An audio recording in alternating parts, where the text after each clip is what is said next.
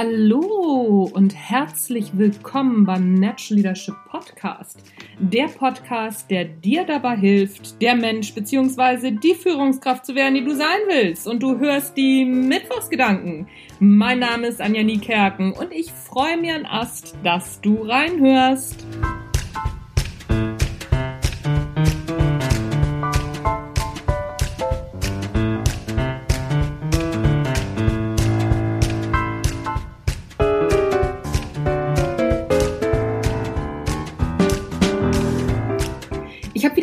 Frage bekommen und zwar auf einen Artikel, in dem ich auch zu Wort komme, in dem ich interviewt worden bin und da ging es darum, warum Chefs den Druck nach unten weitergeben.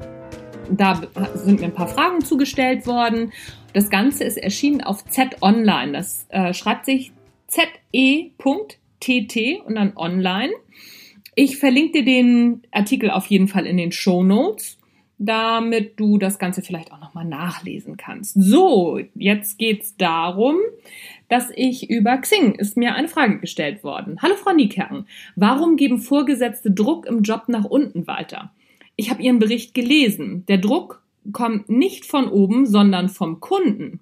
Der Kanon heißt grundlos, eure Arbeit war scheiße und deswegen ziehen wir x Euro von der Rechnung ab. Jetzt die Frage. Wie gibt man diese Informationen nach unten weiter, ohne als schlechter Chef dazustehen? Und wie viele Nackenschläge verträgt man als Chef? Als Arbeitnehmer ist es einfach, sich falsch behandelt zu fühlen. Sie sind auch selbstständig. Haben Sie Mitarbeiter? Wenn ja, wie machen Sie diesen Spagat? Ich freue mich auf Ihr Feedback. So, ich habe das Ganze natürlich beantwortet, schriftlich. Moin, Sie haben recht.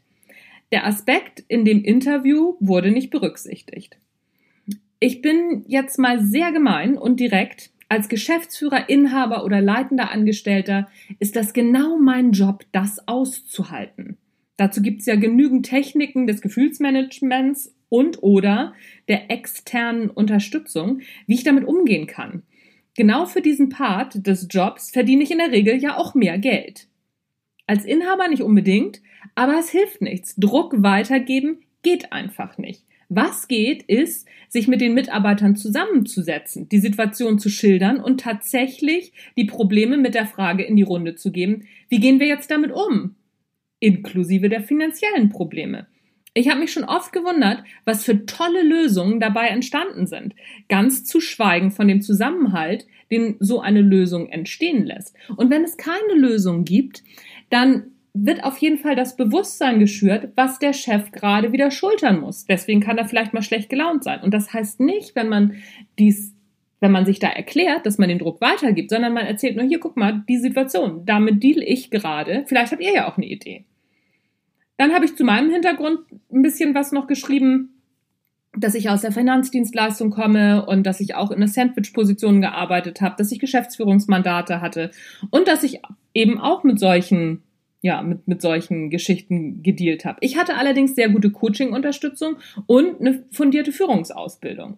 Das bedeutet nicht, dass ich nicht auch mal eingeknickt bin. Auch das habe ich geschrieben. Aber ich habe mich sofort entschuldigt. So, sofort im Sinne von, okay, ne, so jetzt habe ich es gemerkt und dann habe ich mich auf jeden Fall entschuldigt. Als ich schon ein bisschen fortgeschrittener war, als ich noch am Anfang meiner Führungskarriere war, habe ich das nicht gemacht. Da war ich noch nicht so, ja, versiert, noch nicht so gut, da hatte ich noch echt viel Luft nach oben. Und wer das noch nicht macht oder noch nicht kann, der weiß, okay, wenn ich das jetzt höre, huh, vielleicht habe ich doch noch Luft nach oben. Und dann habe ich es nachher auch so gemacht. Ich habe mit den betroffenen Mitarbeitern gemeinsam nach Lösungen gesucht. Warum denn auch nicht? Das Team weiß doch auch, was es da produziert hat zum Beispiel und wie man vielleicht auch argumentieren kann. Vielleicht hat das Team ja einfach eine gute Idee für Argumente. Was meine eigenen Kunden jetzt zum Beispiel anbelangt, ja, ich habe auch immer mal wieder Kunden, die nicht so zufrieden sind, die versuchen mich runterzuhandeln. Oder ich habe auch schon mal es gehabt, dass ich einen großen Auftrag abgesagt gekriegt habe, mit dem ich fest gerechnet hatte. Da ärgere ich mich dann natürlich auch kurz darüber und dann konzentriere ich mich auf den nächsten Auftrag, also auf die Lösung der ganzen Geschichte. Wenn alles, worüber ich mich ärgere, wenn der Kunde jetzt mich gedrückt hat oder sonst irgendwas oder was abgesagt hat, das, das liegt ja schon in der Vergangenheit. Das ist ja nicht das, was jetzt ist, sondern ich kann mich auf die Lösung fokussieren. Das heißt, mich wieder in die Zukunft orientieren. Das hilft mir immer sehr. Das klappt nicht immer sofort. Es macht auch Sinn, sich mal zu ärgern. Dann such dir aber bitte Leute, wo du die, diese, diesen Druck auch ablassen kannst. Und das sind in der Regel nicht deine Mitarbeiter.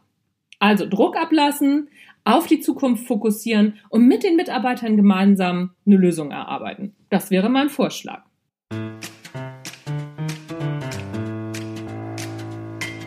Das war's für heute vom Natural Leadership Podcast. Ich habe mich gefreut, dass du reingehört hast. Es gibt noch die Möglichkeit, im November zum Natural Leadership Basic zu kommen. Da gibt es noch ein paar Plätze. Vorher ist am, im Basic leider nichts mehr zu haben. Das heißt, schnell anmelden und dabei sein.